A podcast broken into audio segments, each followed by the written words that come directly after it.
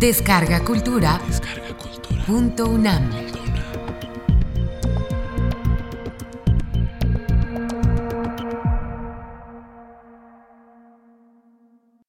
Silencio y pudor en la poesía mexicana. Módulo 3. Configuración de una expresión nacional. Primera parte. En seis ensayos en busca de nuestra expresión, este libro tan importante de Pedro Enrique Sureña, que sigue siendo vigente, dice que el problema de los escritores de los países recién independizados es doble. Por un lado, se tienen que expresar en un idioma que no sienten propio en un idioma recibido de España y por otra parte, ignoran las lenguas indígenas y dice que si estos escritores de los inicios del siglo XIX llegaran a estudiar las lenguas indígenas y pudieran expresarse en ellas en términos literarios, pues realmente su público lector sería sumamente reducido. El reto entonces, señala Enrique Sureña, es hacer una literatura propia en una lengua que se siente de alguna manera ajena. Coincidentemente, José Luis Martínez, uno de los grandes estudiosos de la literatura mexicana, que escribe un libro fundamental que se llama La emancipación literaria de México, dice que durante la época virreinal, efectivamente nuestras letras imitaron las letras españolas peninsulares. No me gusta mucho a mí la consideración de que se trata de una imitación, porque realmente las letras de la Nueva España eran parte de la literatura española y simplemente se expresaban en una literatura que tenía las mismas características que la literatura peninsular. Con la independencia política se inicia en toda América un proceso de emancipación cultural que es mucho más complejo, mucho más duradero que el proceso de independencia política, cuyas manifestaciones literarias de manera general tienden a adoptar una condición, un carácter identitario. Es decir, que las literaturas que surgen en la América española recién independizada, en los flamantes países de Hispanoamérica, van a pugnar fundamentalmente por la búsqueda de una expresión que dé cuenta de las identidades nacionales. Sin embargo, a pesar de este esfuerzo, pues hay una supervivencia del espíritu colonial después de la independencia. Este gran escritor eh, argentino, autor de un cuento paradigmático que se llama El Matadero, Esteban Echeverría, dice con respecto a nuestro proceso de independencia que el cuerpo de América se ha emancipado, pero su inteligencia todavía no y es que los intereses de las altas clases chocaban realmente con los idearios independentistas. Tanto la iglesia como los militares quisieron establecer en los flamantes países hispanoamericanos el único orden que convenía a sus intereses, que era precisamente el orden español, solo que ya sin España. Frente a ellos, todo el impulso liberal nacionalista propugna por una emancipación mental, considerando que había que educar a la población fundamentalmente para la libertad, repudiando la herencia española, a pesar de que esa herencia española era parte integrante de nuestra propia identidad nacional y no nada más parte integrante, sino habida cuenta de la historia de la conquista espiritual, sobre todo la parte dominante. Así, durante el siglo XIX se niega retrospectivamente la legitimidad del dominio español en América y se niega de una manera muy recalcitrante y muy programática. Se considera entonces que la empresa española en América se redujo a una sucesión de crímenes, de codicia, de ignorancia y que estas actitudes de alguna forma persistieron hasta la independencia y en muchas ocasiones se prolongaron después de la independencia. El antiespañolismo, pues, se da como un programa, como una conciencia fundamental y ya en el mismo momento del proceso de la independencia, hay una actitud realmente muy crítica con respecto a España, que por un lado está luchando por su independencia con respecto al poder napoleónico y por otra parte no admite la independencia, contradictoria y paradójicamente, de los países hispanoamericanos. El mexicano José María Luis Mora dice que son inconsistentes los españoles, y lo cito, porque proclamando la libertad de su patria con la mayor firmeza contra el poder napoleónico, se entiende, sostienen con la misma tenacidad la esclavitud de México. Pero lo que es muy curioso es que este antiespañolismo, que se da en América con tanta fuerza, pues no se da exclusivamente en América, sino que también se da en España, donde se revive la leyenda negra que se originó desde el siglo XVI con aquel famoso epítome del padre Las Casas, la breve historia de la destrucción de las Indias. Un español como fue Manuel José Quintana justifica la independencia de América, señala esta contradicción entre la exaltación de la independencia española contra Francia y la reprobación de la independencia americana y de alguna manera se siente casi avergonzado de la propia historia de la empresa española en América.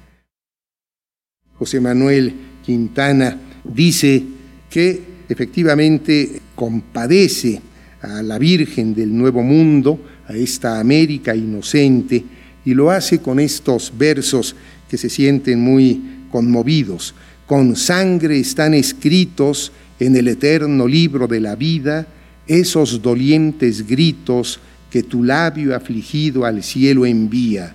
Claman allí contra la patria mía y vedan estampar gloria y ventura en el campo fatal donde hay delitos no cesarán jamás, no son bastantes tres siglos infelices de amarga expiación, para luego pues exhortar a los americanos a olvidar aquellos agravios y acuñar esa frase a la que me refería que servirá para disculpar las falsas o verdaderas culpas de España, cuando este poeta Quintano dice, yo olvidaría el rigor de mis duros vencedores, su atroz codicia, su inclemente saña, crimen fueron del tiempo y no de España. Como ven, el antiespañolismo no es solo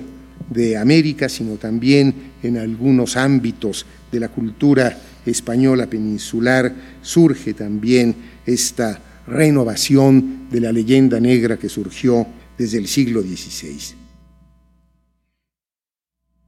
En la América recién independizada, con esta actitud tan reprobatoria de la empresa española en América, que es necesario fundamentar precisamente para adquirir una nacionalidad propia y una emancipación cultural, se trata de sustituir el legado español por otros legados más progresistas y se ponen los ojos fundamentalmente en los Estados Unidos de América e incluso en una comparación entre la conquista española y la colonización inglesa del norte de nuestro continente, la conquista o la colonización inglesa sale realmente muy bien valorada y absolutamente reprobada la conquista española. Y se ponen los ojos no nada más en Estados Unidos, sino también en otras potencias europeas como Francia, como Inglaterra,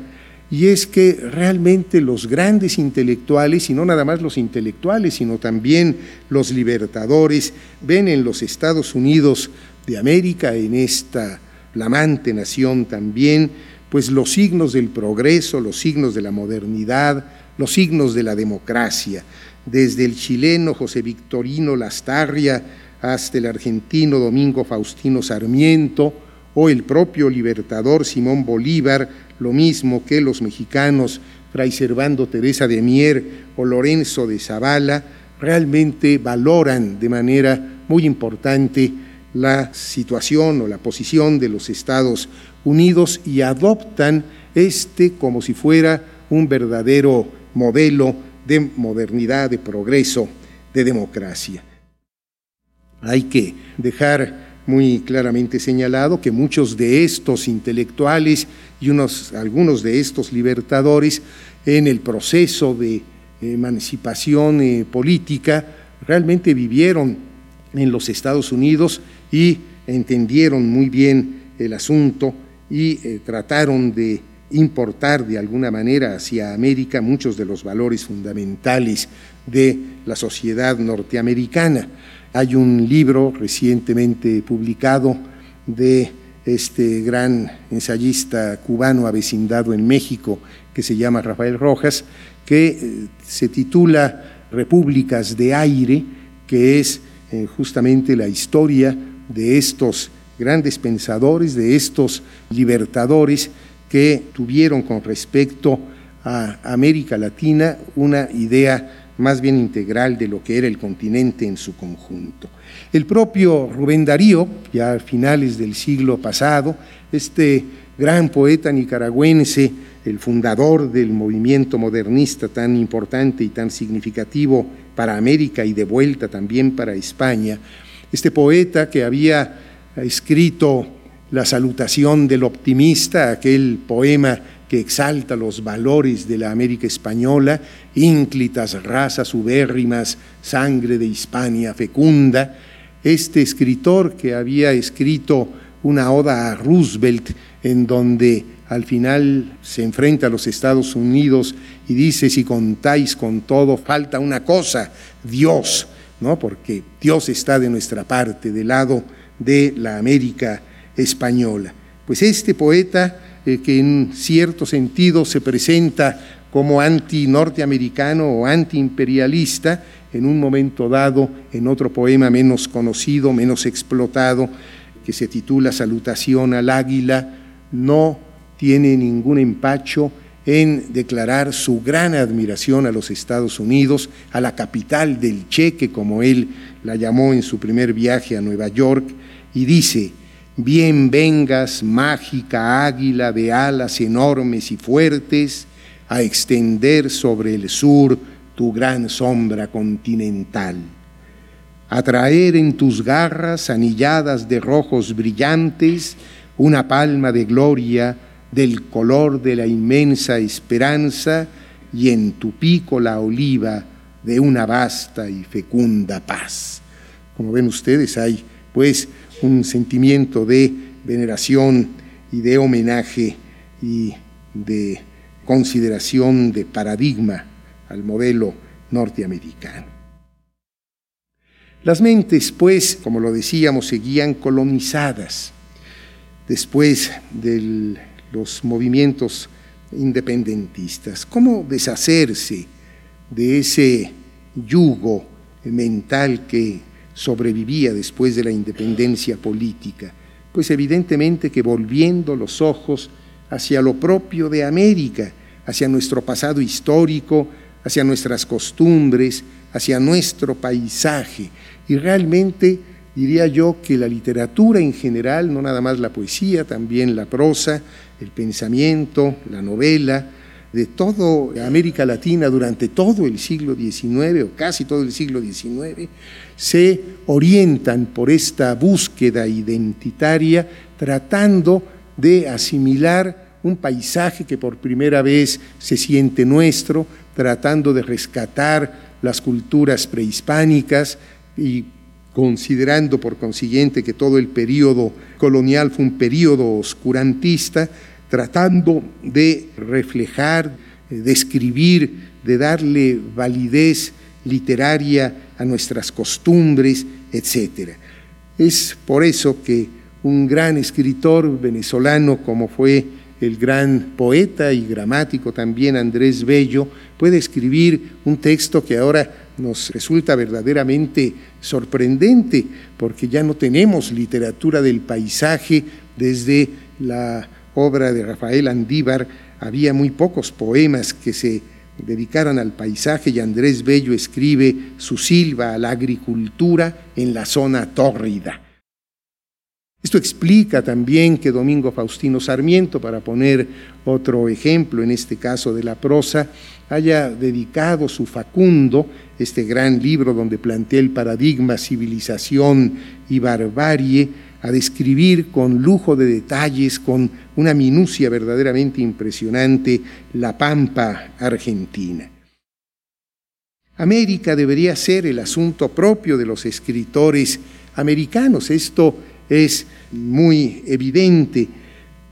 pero ¿cómo se iba a cantar a esta América si la única lección que teníamos era la lección aprendida de Europa? Tendríamos que describir nuestro paisaje, nuestras costumbres, nuestra historia, pero con los modelos que todavía persistían y que provenían de la península ibérica y con una lengua que era una lengua que se sentía como la lengua de la dominación española.